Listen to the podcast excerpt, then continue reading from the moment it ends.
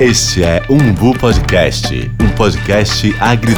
Que é isso? Umbu Podcast, sua resenha agridoce com Camila França e Mirth Santa Rosa. O universo da nossa cultura sem papas na línguas ou mitos. Aqui a gente faz de tudo, ou quase tudo, né, pai?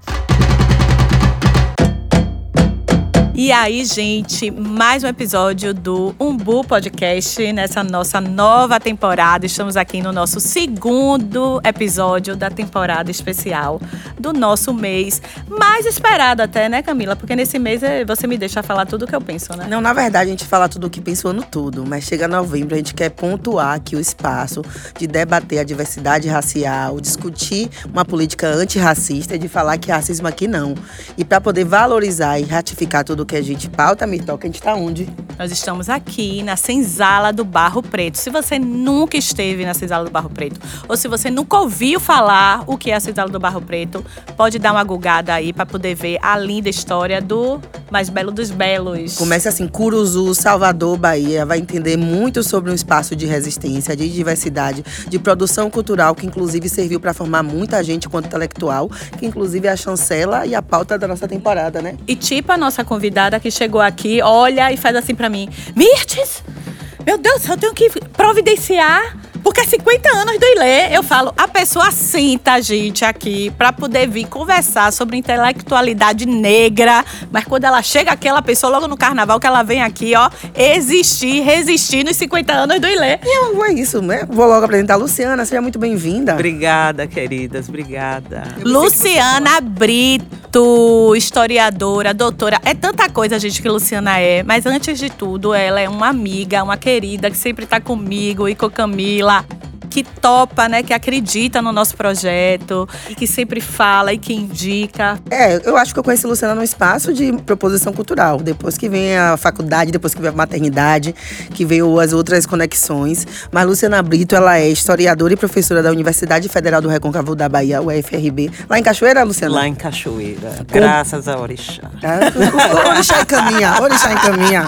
Com doutorado em História na Universidade de São Paulo e estágio na Universidade de Nova York como bolsista da. Falei esse nome bonito. Bolsista Fulbright. Fulbright. É. Fulbright. E colunista do Nexo Jornal e membro do Conselho Oxfam Brasil, nossa, você dorme? Quase não, minha irmã. Pra quê, né? Pra quê? É. tipo, ela ontem comigo no zap, ela falou: Mirtes, eu preciso dormir. Mas, ó, minha irmã, deixa eu te falar tal e tal coisa. Eu falei, tudo bem, Luciana. Não seja por ah, eu isso, acho eu que a gente poderia fazer um dormir. grupo de pessoas que produzem durante a madrugada. Porque se quatro horas ela manda mensagem, a gente entrega. Tiago também, bora, mais alguém? Eu ia falar que era na qualidade materna, mas Júnior e Tiago estão desconstruindo isso, né? Homem também produzem na madrugada, né, gente?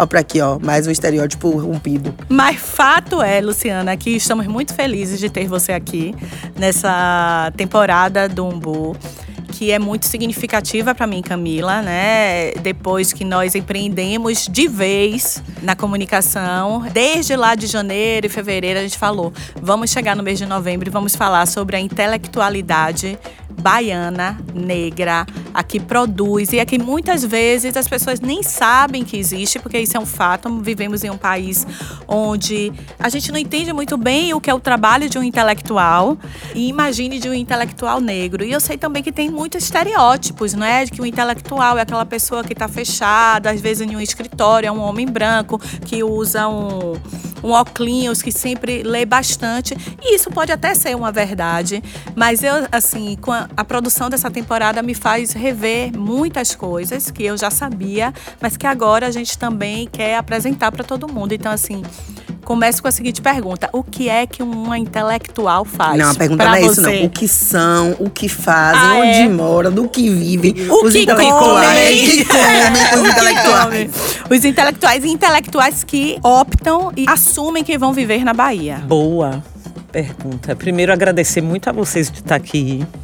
Muito feliz de estar num um episódio promovido por uma empresa de comunicação de mulheres negras. Eu fico realmente honrada, feliz, agradeço a confiança. Mas o que faz um intelectual, em geral, nesse sentido, o intelectual, o homem branco do óculos, a gente já imagina, né? Mas o que fazem intelectuais como eu. E aí, Mistes e Camila, tem tudo muito a ver com o que vocês colocam elementos nessa intelectualidade negra baiana. Né?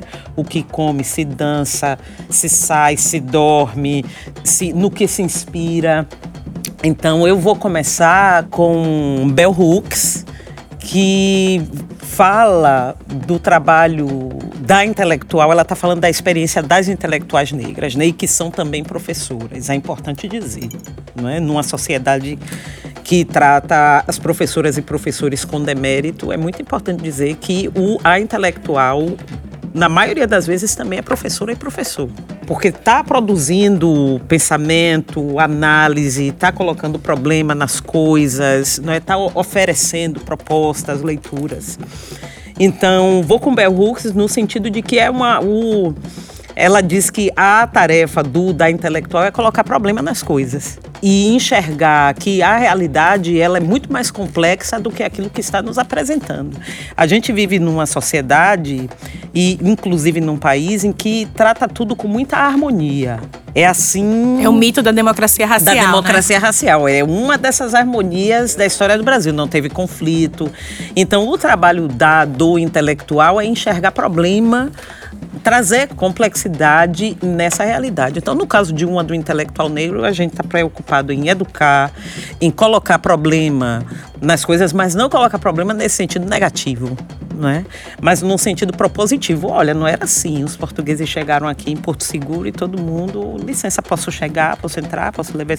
Então a gente está colocando outros elementos. No caso de intelectuais negros e negras, na Bahia, é importante dizer, e eu agradeço muito a oportunidade de dizer sentar aqui e dizer isso, há uma grande tradição de intelectualidade negra no Brasil que sai da Bahia.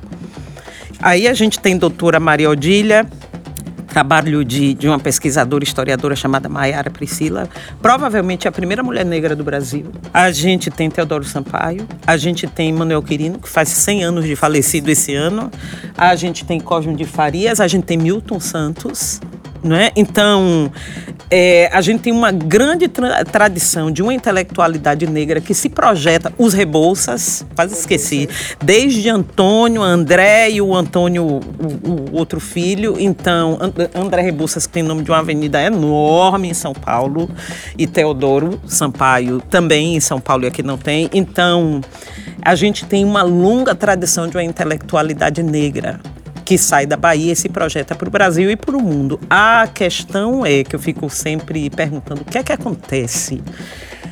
É, no período escravista já sabemos, mas o que é que acontece no século XX que essas foi possível que essas pessoas e aqui é importante dizer que a gente está falando de uma minoria, que essas pessoas se tornem uma intelectualidade negra, que se projetem e isso não continua, assim, grosso modo, de maneira que a gente tenha muitos isso só vai acontecer depois, nos anos 2000, com política de cota, política pública, ampliação das universidades. Né? Importante dizer que nem todo intelectual está na universidade.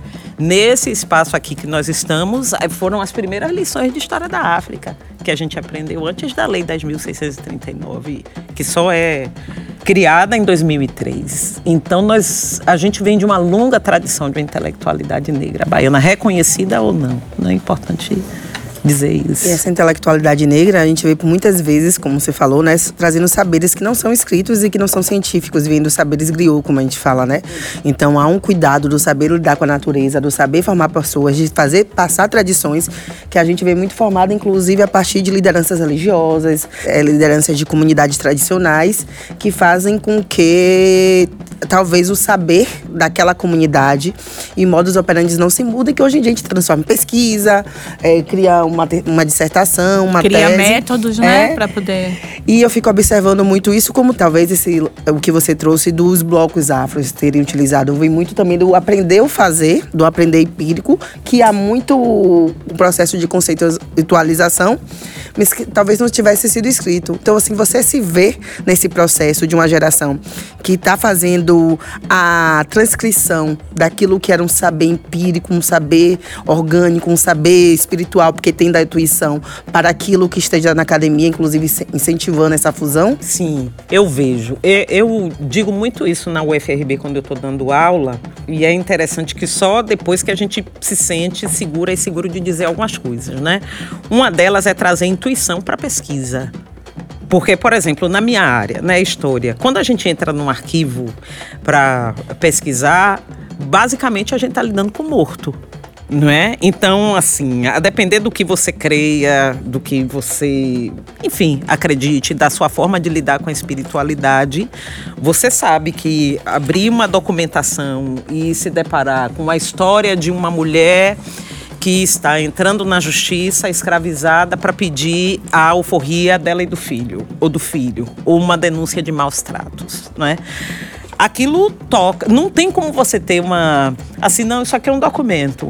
Mas a depender da experiência que você tenha na vida, e aí eu estou destacando aqui as especificidades das experiências de intelectuais negras, aqui eu estou falando da minha condição, né, de onde eu me situo, isso vai lhe tocar de uma forma e tem que ser assim. Não é? Então, durante muito tempo na academia, é assim, olha, isso aqui não importa. O bom historiador, a boa historiadora vai ser neutro. Isso é uma falácia, hoje nós sabemos, né? Isso não existe. A entrada de intelectuais negros e negras na universidade tem mostrado isso. O escopo de pesquisa ampliou. Hoje a gente sabe que o saber de essa folha é para isso, essa folha é para aquilo, essa folha é para aquilo outro, isso é saber. E são muitos pesquisadores negros e negras, não só, mas que estão levando isso para as universidades e querendo entender por que é que aquilo que a avó, que a Ialorixá fazia e que era ciência, aquela folha ali que fazia parar dor de cabeça, que aquilo ali é ciência, não é? Então, a a academia enriqueceu muito depois da nossa entrada nas universidades, porque a gente traz novos problemas, novas questões de pesquisa para a universidade e que muitas delas, ou quase todas, servem para a elaboração de políticas públicas. Então, assim, o resultado é imediato quase, é direto. E eu me situo nisso aí, o lugar que eu venho, a forma como eu vejo as coisas, é a mesma coisa para uma pessoa branca que não é neutra. Né? A experiência deles e delas também está perpassando. A forma como lidam com a história, que é o meu campo. Você falou uma coisa que eu fico realmente muito mexida a falar, porque todas as vezes que a gente pauta a entrada dessa comunidade na faculdade, a gente está trazendo novos olhares, novas demandas e novos conteúdos. Muitos não amparados, inclusive, em referências bibliográficas. Então, assim, conheço várias pessoas que fizeram pesquisas como essas, que não tinha leitura, não tinha referencial teórico, porque era uma um tipo de pesquisa, um tipo de conteúdo que ninguém tinha se desdobrado a cuidar. Embora fosse uma demanda social, embora fosse uma demanda científica, embora fosse uma demanda até de saúde pública, né? E a gente entender que a gente está nesse momento enxergando novas intelectualidades, eu acho que só reforça podcasts e materiais que nem esse, né? E aí agora o desafio, assim, o que é que a intelectualidade negra nesse momento pensa para as próximas gerações, assim? O que é que você acha que falta a gente fazer e o que a gente pode trazer para poder contribuir um pouco mais nesse avanço, para trazer outros retornos para a comunidade? Eu vou voltar um pouco para sua pergunta, mas assim eu vou voltar para vou para trás para vir para essa pergunta sobre futuro. É importante dizer que essa intelectualidade negra, brasileira e baiana, isso não é separado. Ela é muito resultado dos movimentos sociais. E estando no ILEAE, eu fico pensando de muitas pessoas que não se tornaram intelectuais acadêmicos e acadêmicas. Então as pessoas tinham um sonho, tinham expectativa, tinham demandas, não é? Produziram saber. E é muito interessante porque na Bahia nós temos um privilégio, porque entra na indústria cultural. Banda Reflexos, Olodum, Ileaie, Muzenza, enfim, os blocos afro, os afoxés, produzindo um saber que a academia não estava produzindo, não estava E interessada. ficava só no lugar da arte. né? Pior, do entretenimento. Isso. Do- Mas- mas eu acho que a arte- arte a gente ainda traz um conceito Sim, por trás do ok, artístico, né? concordo. O entretenimento Mas ficava é- no entretenimento de Toca dizer aí assim, pra turista ver. toque aí pra turista ver, eu vou bater o tambor. É. Isso. Né? E engraçado, você falou disso, né? Desses desejos.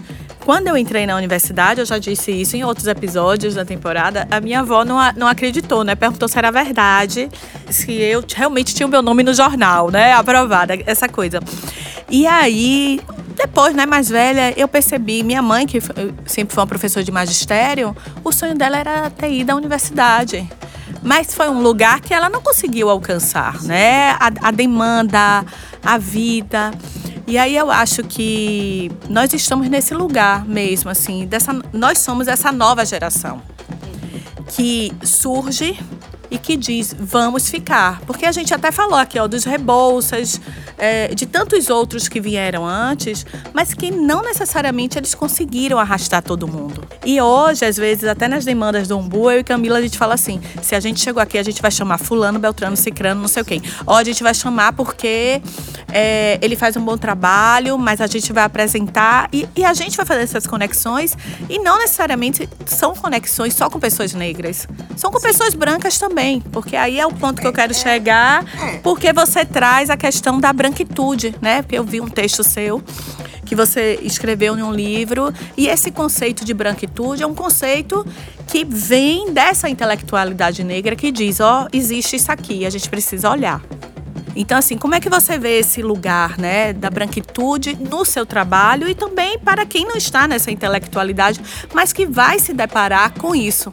E que antes ninguém tinha parado para escrever sobre? Olha, eu acho que tem relação com o que a gente está pensando da seguinte forma: com o que é novo, com essa geração nova produzindo intelectual, produzindo saber na universidade para fora e a partir das suas vivências fora da universidade trazendo para dentro dela e como pessoas brancas que são majoritárias na universidade e embora na cidade que nós estamos também é majoritária nos espaços de educação privilegiados. Os espaços de, de poder, poder, né? Vamos Os espaços sinceros. de poder. De poder. São eles que sentam na mesa para definir, por exemplo, eu sempre ainda, digo isso. Ainda, ainda. Porque é... a gente está chegando grandão a gente e eles tá têm chegando. que dar É. Mas assim, são eles que estão na mesa para dizer para onde o dinheiro vai. Por exemplo, na nossa, na minha área, eu enquanto publicitária, eu digo, quem define para onde vai o dinheiro de uma campanha publicitária muitas vezes é uma pessoa branca. E que às vezes não sabe nem que, por exemplo, existe toda uma cadeia produtiva de comunicação que eu não vou chamar aqui de, de independente ou alternativa, não, de comunicação que hoje tem possibilidades de sim, de estar tá falando sobre si. Né? Nunca mais devem se falar sobre nós sem nós. Eu acho que eu já conversei com vocês sobre isso. Assim, eu fico observando. É que a gente conversa de muita coisa, é, a gente né? Conversa, muito... conversa não falta. É. Conversa não falta. E agora, vindo para cá, passando pela liberdade, o setor eu vou ficar aqui, né? Em Salvador e Recôncavo, onde eu transito mais. Mas em Salvador, na Bahia, o grupo mais arrojado e comprometido com projetos de futuro dessa cidade são as pessoas negras, são as pessoas mais. E aí eu digo com muita. E as pessoas brancas sabem disso. Não à toa ganham tanto dinheiro conosco. São as pessoas mais criativas. Sabe aquela história de apesar de tanto não, somos nós a alegria da cidade? Apesar de tanto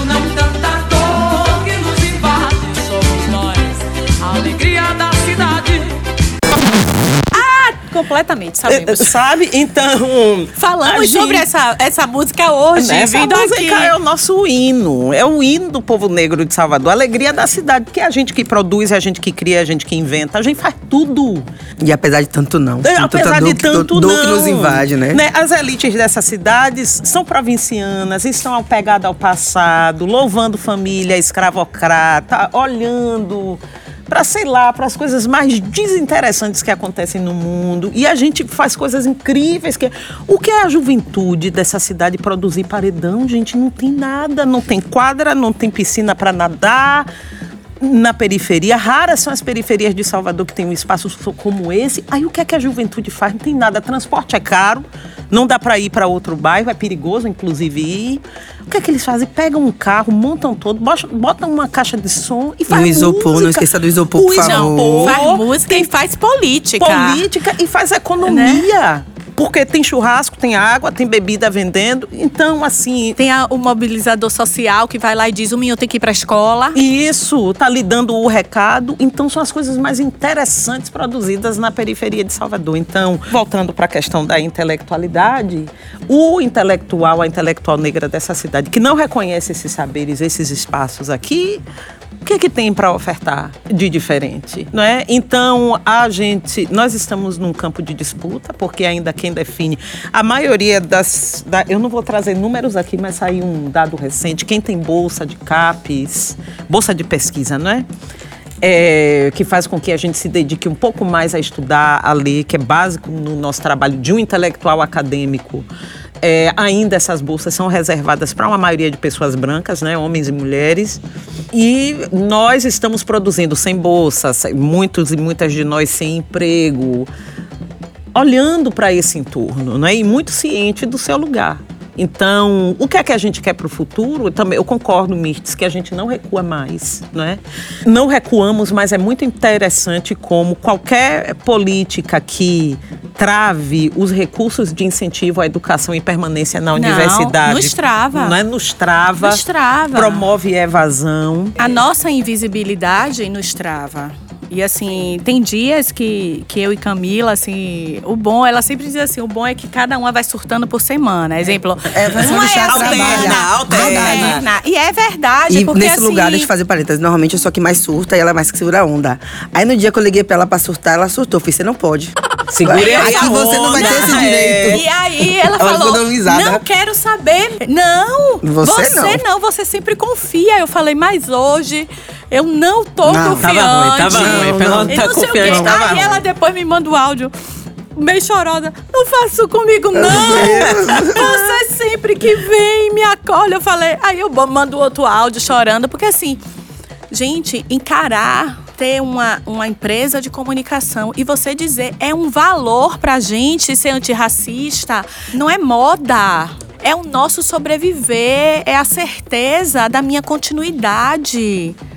Sabe? É a certeza de que eu vou poder ter o meu salário no final do mês e que eu vou pagar o salário das pessoas que estão conosco, trabalhando e acreditando nisso. É valor, não é uma coisa que está só escrita na nossa parede. É o nosso dia a dia. E às vezes. Os lugares, quando não se abrem pra gente, gente, é tão doloroso às vezes. Porque, assim, a gente escuta muito. Ah, o empresário sofre muito. Gente, quem é empresário e quem é negro nesse país e na comunicação sofre mais. E eu digo hoje. Ainda vou dizer assim que eu e Mirtoca, a gente, pela jornada que a gente traçou até pensar em criar a empresa, a gente tá num espaço de privilégio. A gente for uma bolha onde muitas pessoas pretas têm Eu vontade e não conseguem. Então a gente é uma empresa mesmo, com escritório, com equipe, com time. Mas ainda assim uma empresa que disputa espaço com outras empresas que não são negras. E aí a subjetividade tá nisso, porque falar o pessoal, não, mas vocês têm não sei o quê. Mas no dia a dia, todas as vezes que é para aportar capital, para contratar o serviço, o valor que querem pagar pra gente é o valor que eles acham que o mercado preto precisa, que o serviço negro merece. E não é o mesmo que costuma custear, inclusive empresas e pessoas que não são pretas. Antes de começar o programa, a gente estava comentando sobre como para vocês é isso e pega, contrata outra pessoa para prestar o mesmo serviço, não com a mesma qualidade, pagando mais caro e a pessoa, inclusive branca, que está mais cara, acha insuficiente. Aí eu fico analisando que mercado. Eu não vou falar escroto, que eu falei que essa temporada eu não vou xingar. Minha avó pediu para parar de xingar, então não vou falar nem escroto, nem puta que pariu. Mas assim. é, Já é, falei, Então, vó, perdoa. Que mercado é esse que não entende sobre isso? E fica imaginando, se a gente tá do comercial e tá falando isso, imagine que tá na intelectualidade entregando algo que é tão abstrato quanto conteúdo, que quanto é, conhecimento. que é uma intangível. subjetividade que muitas vezes a pessoa não quer nem se propor a ler e entender a problematização. Já que, como você disse, né, a gente começou o, o episódio, você nos lembrando que eu vou pegar isso de Bell Hooks e vou dizer, o intelectual está aqui para problematizar, para poder propor soluções, propor diálogos. Então, assim, se a gente não for para esse lugar, eu sempre digo a Camila, né, esse mês foi um mês, né, que tivemos algumas propostas e que a gente falou, não, não vale a pena. E ao mesmo tempo a gente pensava, meu Deus, mas eu tenho que pagar a folha. Mas eu falei, não, Camila, mas a hora é agora. Da gente tentar se colocar aqui. Quando eu ofertar um serviço de comunicação pensado em democracia, em inclusão, em antirracismo, é porque o país precisa disso. Então, assim, eu entendo que é uma oportunidade de mercado, como outras oportunidades de mercado são abertas, né? E assim, e dizer isso é muito forte.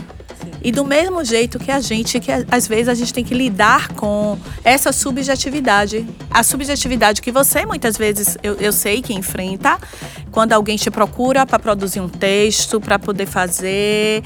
Muitas vezes você, uma vez comentou comigo, Mirtes, talvez se eu tivesse em São Paulo, eu tivesse uma outra projeção, mas eu, eu assumi que vou ficar aqui, que eu quero construir no meu, no meu estado. E eu acho que é a mesma coisa, assim, que eu e Camila entendemos.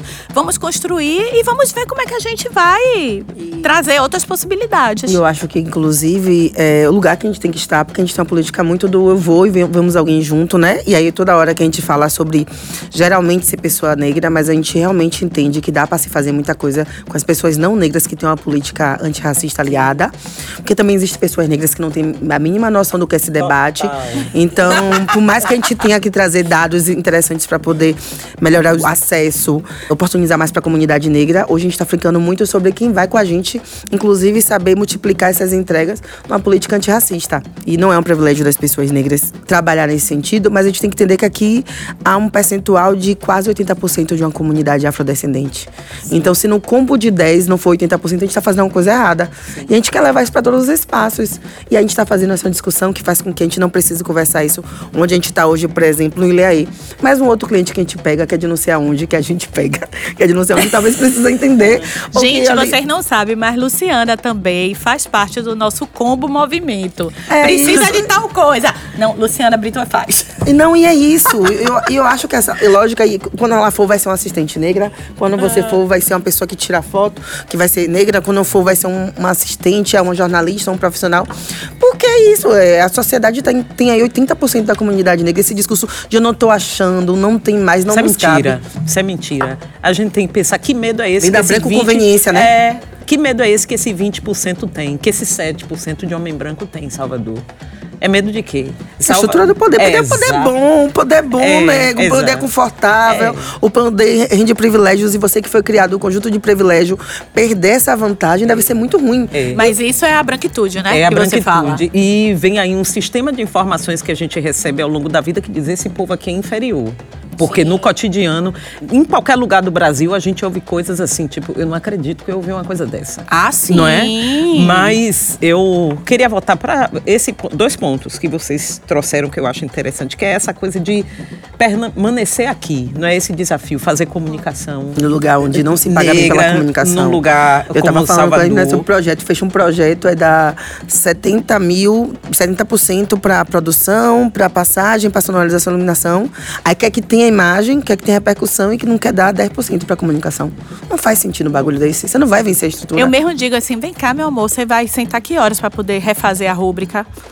A rúbrica da comunicação. Porque assim, Porque um você texto um quer... amigo meu faz, a peça o coleguinha cria, a rede falo, minha ah. sobrinha posta. É, mas, mas é essa noção, eles, eles não precisam viver com tanto. Eu acho que tem realmente. É aí que vem a produção do conhecimento sobre isso, a pesquisa, não é? As pessoas que se debruçam a pesquisar a branquitude, né? O pensamento. E aí, essa branquitude que não é o tom da pele clara, branca, não é? Que é uma percepção de si enquanto ser branco, não é? Porque é que essa- eu vou contratar essa pessoa que vai fazer o mesmo serviço ou até melhor. E eu vou pagar menos porque essa pessoa não precisa. Eu vou pagar 5 porque essa pessoa não precisa de 15. Ela vive bem com 5. Eu, é, depois do, desses quatro anos de governo que teve aí, eu disse. De Agora, que teve é, aí. eu disse, eu, se um dia me chamarem por governo, eu só quero ser embaixadora dos Ai, Estados adoro, Unidos, do adoro. Brasil em Washington. Porque imagine o que é, minha gente. Essa semana eu vi. Ouvi Ô, um- amiga, depois você faz um projeto pra poder eu ir, viu? Eu sou doida pra conhecer Nova York. Você vai precisar de comunicação. Não, mas Você vai precisar de não, e eu vou comunicação. ganhar visto fácil. Nem vão questionar. Veja bem, veja bem, eu ouvi uma entrevista do 04. Gente, é uma pessoa de 25 anos que fala como um menino de 8. Porque não, a maturidade não é chega. impressionante. Como é que uma pessoa que é deputado federal, que é 01, 02, não sei, cogita ser embaixador do Brasil e Washington dizendo eu fritei hambúrguer nos Estados Unidos? Como é que pode uma coisa dessa? Mas é a certeza, É a certeza. do- Eu digo, não, De que agora. alguém possa ser, que alguém aprovasse ele, tá tudo e- e certo. Ser, ser cogitado e disse: olha, eu fui para os Estados Unidos a primeira. Eu fui bolsista. A primeira eu fui não falava inglês direito. Segunda-feira eu, fui, eu falava inglês. Eu fui para pesquisar. E é sua caminhada É intelectual, minha né? caminhada intelectual. Eu vou lá e digo: olha, eu nunca fritei um hambúrguer nos Estados Unidos, a não ser que tenha sido para a mesma comer dentro da minha casa. Mas a gente. Também a gente disse, não, isso aqui eu não. Há um tempo atrás eu diria, diria não, obrigada pela confiança, mas eu não estou habilitada. Então, que sentimento é que essa pessoa diz, não, eu posso ser embaixador, representante oficial, diplomático do Brasil, Washington, porque eu fritei hambúrguer nos Estados Unidos. Entendeu? Eu acho que não, tem esse É até efeito. desrespeitoso, né? Desrespeitoso. Que, tem esse efeito que, que foi feito em nós e neles e nelas. De não é? acreditar De que acreditar mesmo que- sem a capacidade técnica, Isso, intelectual, é possível. ainda assim é possível, É possível. alcançar. O sonho é possível. É possível O dizer sonho porque- americano, inclusive. É, é possível, chegando com embaixador. Por quê? Porque eu sou branco. E a gente não está falando de uma família quatrocentona, escravocrata, papapá. Não, a gente tá falando de uma família de imigrantes italianos que chegou aqui no final do século XIX. Chegou pobre, mas é branco. Então tem essa questão da regionalidade, quer dizer, eu vou permanecer na Bahia, que a gente sabe onde estão os núcleos de poder. E olhe que e às vezes eu fico pensando, eu acho que eu tive acesso e tenho alguns lugares porque eu estudei em São Paulo, né? Eu é o sair, você não acha? É o Claro. sair e voltar. Eu me lembro que eu dei uma entrevista para uma, para acho que foi a Rede Globo. A UFRB não entrou, nem a USP entrou, nem a Unicamp entrou. Ah, não, ela estudou nos Estados Unidos. Você veja o nível de provincianismo.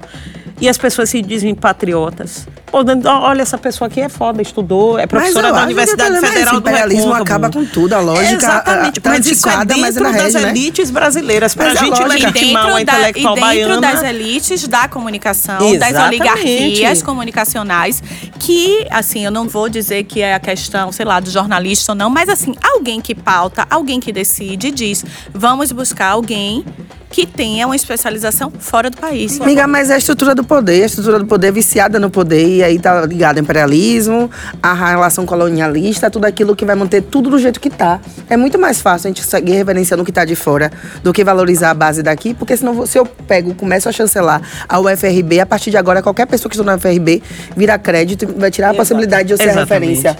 Já a estrutura do poder quer manter os privilégios. estudar só, fora, né? É isso. Então, assim, se na estrutura do poder a gente só for ficar referenciando o que foi para os Estados Unidos, Alemanha e Canadá, eu diminuo o nicho Exatamente. e continuo aqui no meu É Agora, se mercado. você que fez o FRB está nas mesmas condições que eu, o mercado passa a ser competitivo. E muita gente que está pousando aí, se garantindo por conta da contribuição familiar, por conta do sobrenome, por conta do acesso, não tem metade da bagagem que a gente tem. Por isso que conversa dessa, bora, quer conversar? Bora. Bora conversar sobre conteúdo. Porque as pessoas têm que viver para poder entender do que está falando, tem que estudar e tem que acompanhar o movimento da mudança. Porque essa roupagem, essa engrenagem está sendo alterada e a gente tem que entender que a meninas tem uma geração tombamento aí que está trazendo conteúdo, que é uma estética diferente, uma linguagem diferente, que são referências literárias, científicas, geográficas, sabe? Totalmente diferentes, que não dá para se amparar só para quem for nos Estados Unidos. Mas ninguém vai querer reconhecer isso. Não, Senão não vai perder vai. seu privilégio. E eu acho que esse ainda é um pensamento, inclusive, realmente de muito tempo atrás. Porque antes, o que é que acontecia? As famílias baianas, os seus filhos nasciam e você ia para fora. Você ia para Lisboa. Eu lembro de, de visitar a, a universidade lá de Coimbra.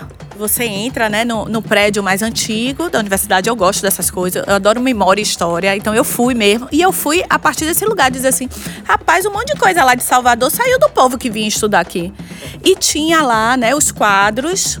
E tinham vários brasileiros, alguns baianos, que são exaltados, mas são exaltados a partir desse lugar que fica lá em Coimbra. Mas que eles voltam, tem o retorno, né? Digamos assim, o retorno do filho, mas o filho retorna e nunca pensa em aplicar aqui. E eu acho que essa intelectualidade negra e baiana hoje, ela pensa isso, ela, eu vou transformar o meu lugar. Eu não quero mais. Eu posso até sair, mas eu vou voltar para transformar. Eu não vou voltar mais só para sugar. Eu não vou ser só extrativista. Então essa é uma decisão que é forte, que traz dores, mas eu acredito também que traz alegrias, porque quando a gente vence, às vezes, vence um mês. Eu e Camila, a gente comemora. Às vezes a gente não tem nem muitos E não, reais. e não- e não comemora com dinheiro, não, gente. Comemora no É, sentido simbólico. No simbólico mesmo, mas que é importante, nos fortalece. Eu acho também. Tem muita gente que tá na luta, que não consegue, assim, no meu campo, né? Que é passar num concurso para professor. Esse- com o concurso, vocês passam a ter algo. A, a estabilidade. A estabilidade, É, né? É. Então, assim, muita gente não consegue, tenta. Tem gente maravilhosa que tem uma formação. Inclusive, essa lógica poderia ser Incrível. invertida, né? Eu é, acho.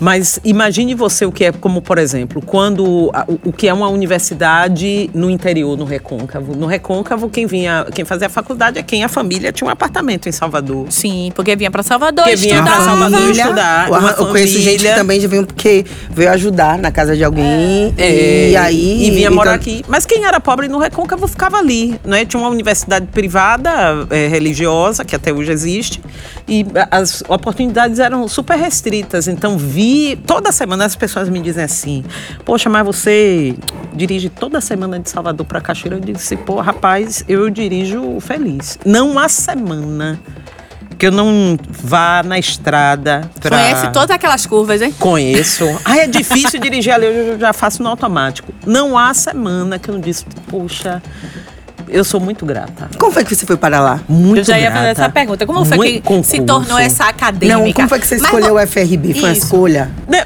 Foi uma escolha, eu queria muito, porque quando a UFRB abriu, eu acho que eu estava fazendo mestrado. Eu fiz mestrado em 2007.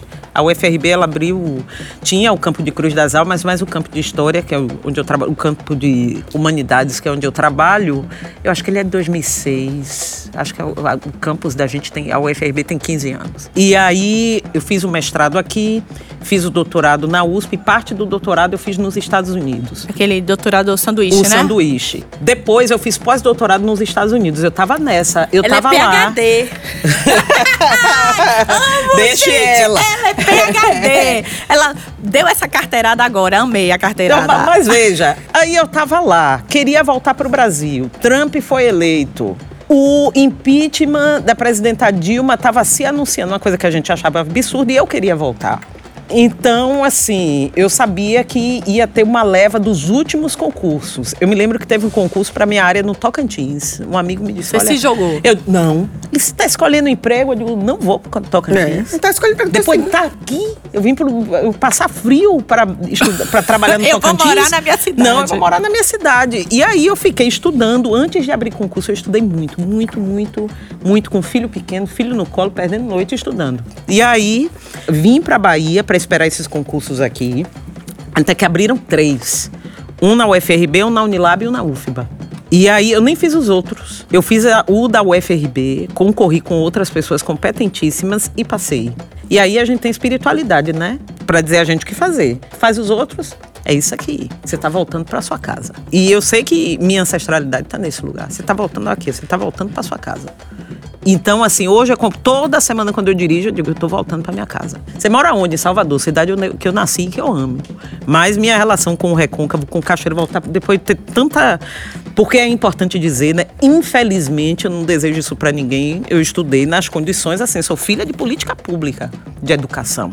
Então, é a consolidação assim de muito investimento público na minha formação escolar. Público, é importante dizer. Assim, né, eu fui parar na UFRB. Depois desses anos todos de incerteza, não ter bolsa, não ter grana, arrumar, fazer um bico aqui e ali para fazer uma grana, tem que escrever, tem que publicar, tem que fazer pesquisa, tem que ir estudando em São Paulo, que é frio, que o povo fala de sotaque. Né? Você é em São Paulo, você é discriminado no telefone, a pessoa não precisa nem lhe ver. Então, o resistindo a não colocar o artigo na frente, o fulano, a Beltrana, da fulana, do Beltrano, entendeu? É isso mesmo. É, não, não. não. Você, você é de onde? Do norte? Não, sou de Salvador, é nordeste. Eu até carrego.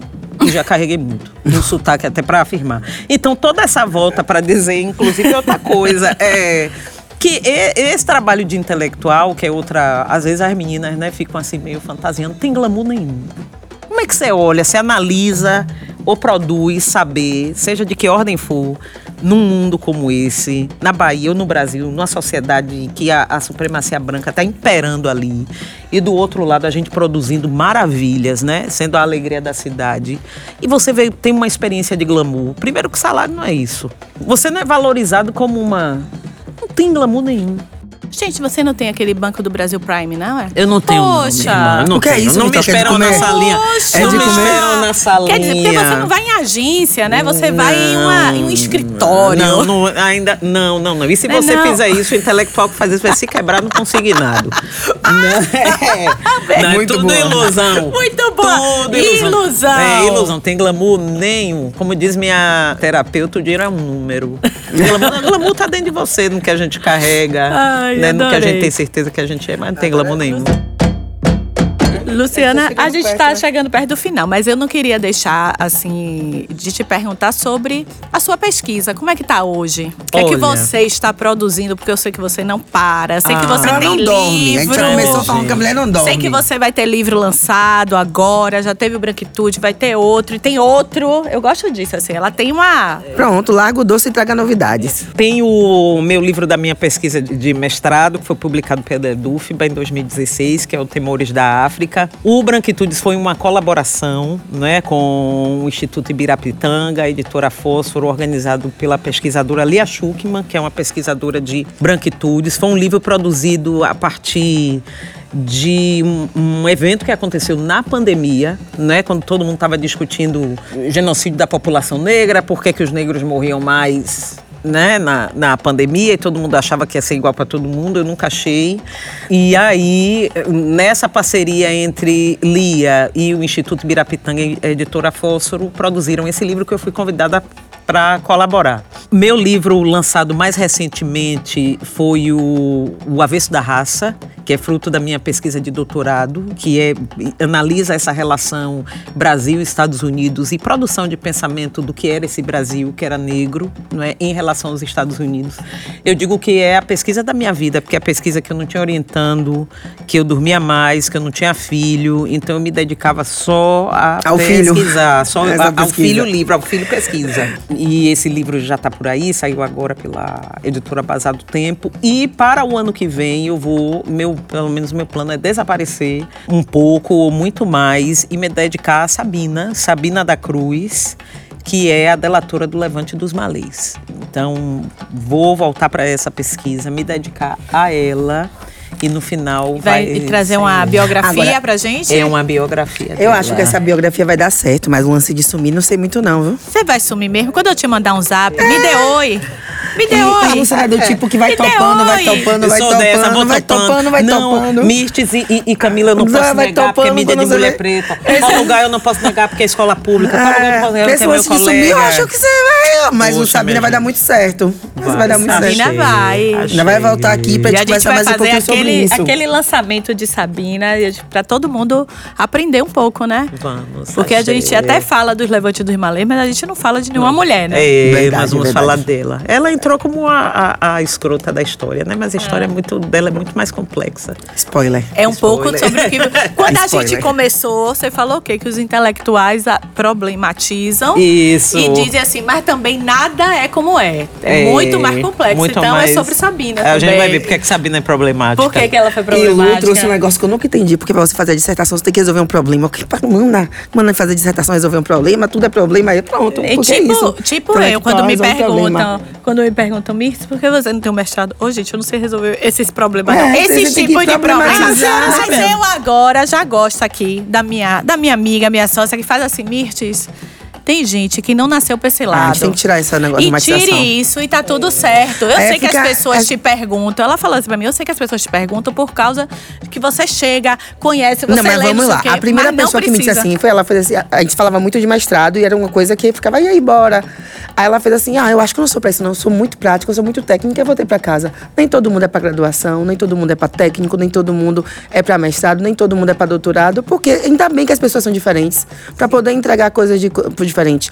Mirtoca, eu acho que caberia muito no mestrado profissional, Isso que eu pelo que eu dizer. imagino que seja. Quando tiver mestrado profissional e na área de comunicação, né? Pelo Aí menos eu acho que vai, O é professor prática. Adriana Sampaio e Giovandro comentaram comigo: Mirth está lá para aprovação. No, no desgoverno ficou parado. Vamos ver se Vai vai. aprovar, vai Aí aprovar. eles me disseram assim: quando aprovar, você vai receber um zap.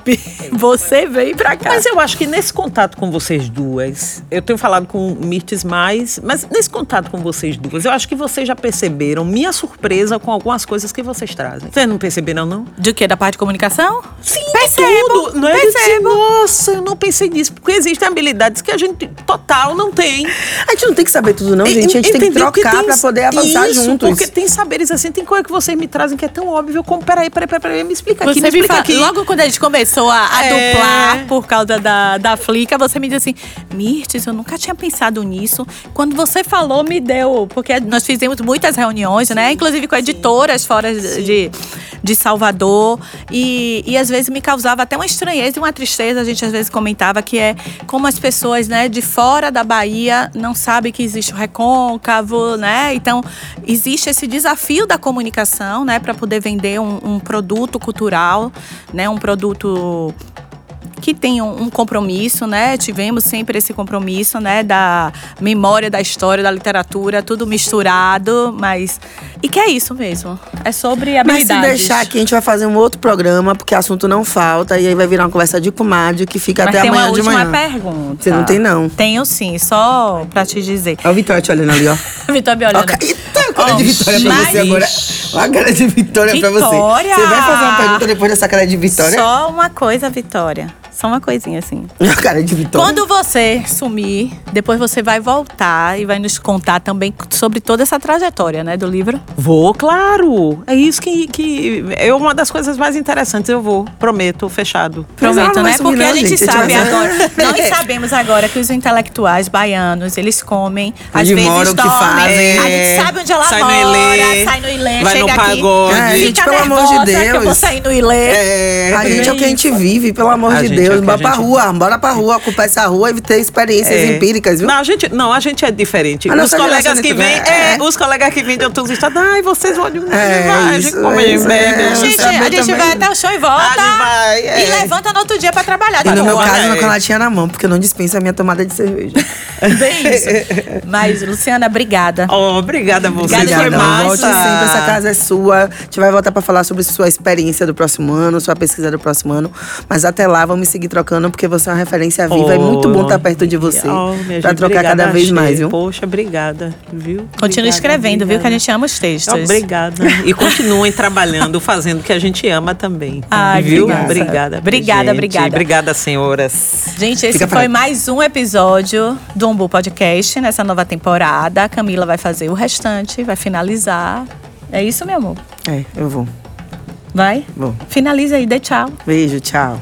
Tchau, gente. Foi massa o programa. Ela tá xoxa assim porque ela tá com medo de vitória. Não, beijo, tchau. Até a próxima, gente. Obrigada. medo Lu. de vitória, Obrigado, sim. Real. Umbu Podcast é um conteúdo da empresa Umbu Comunicação e Cultura. A apresentação é feita por mim, Mirth Santa Rosa e Camila França. A produção executiva é feita por Vitória Cardoso. Gravação e mixagem do podcast, Tiago Dantas. Captação de imagem e produção audiovisual, Agência Dudes. Direção musical, Tiago Dantas. Vinheta, Jarbas Bentecu e Quem Dê Boa Morte. Gerência de negócios, Mirth Santa Rosa. Comunicação, Yasmin Cardim e Brenda Ferreira. Agradecimentos especiais ao Cinzala do Barro Preto, sede do Ileaê e a Resenha Burger.